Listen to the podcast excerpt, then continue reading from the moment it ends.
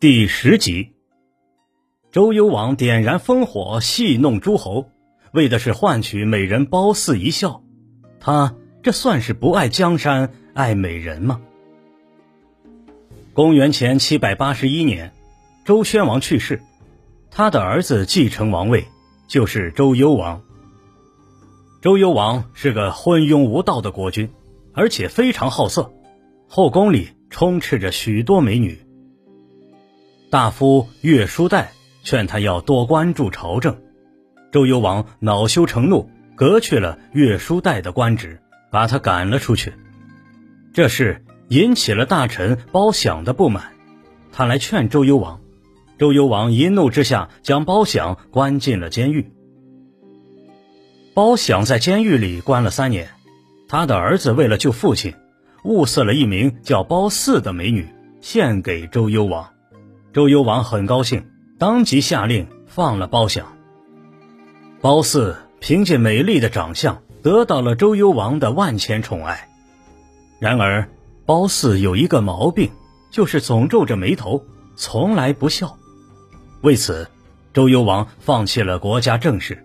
一心只想着怎样博得褒姒一笑。奸臣国师父出主意说：“以微臣之见，不如把烽火台上的烽火点着，假装有外族入侵，叫诸侯们上个大当，娘娘见了一定会笑的。”原来，周朝为了防备周边少数民族的入侵，在骊山，在今陕西临潼东南一带。造了二十多座烽火台，每隔几里就是一座。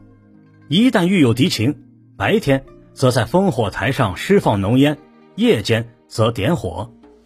临近的诸侯王看到有烟火，知道都城受到攻击，就会率兵前来救援。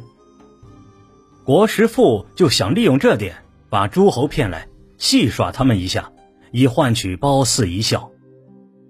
果然妙计啊！周幽王点头说道：“传令下去，点烽火。”大臣郑伯友听到这个命令，大吃一惊，赶紧进宫求见。大王，先王设立烽火台，是通知诸侯们来解救都城之急的。如今无故点火，戏弄诸侯，将来若京城真有事，再点烽火，诸侯恐怕就不信了。周幽王不耐烦地说。如今天下太平，哪里会有事？于是烽火点了起来。临近的诸侯们见了烽火，赶紧带着兵马赶到京城。没想到一个敌人也没看见，只听见奏乐和唱歌的声音。他们这才知道上当了。褒姒瞧见这么多兵马被戏弄得团团转，不禁冷笑了几声。周幽王很高兴，重赏了国师父。然而没过多久，西边犬戎部落真的打到京城来了。周幽王赶紧命人把烽火点起来，烽火是点着了，诸侯们也看见了，却没有一个前去救援的。他们认为这又是周幽王搞的把戏。最终，周幽王和国师父都被犬戎杀了，褒姒也被掳走。西周宣告灭亡。于是社会上开始流传“烽火戏诸侯，一笑失天下”这样的话。周幽王烽火戏诸侯，不过是为了寻欢作乐罢了。他对褒姒的宠爱，也并非今天意义上的真感情。但如果从当时西周政权摇摇欲坠的历史情况看，他的灭亡已是必然。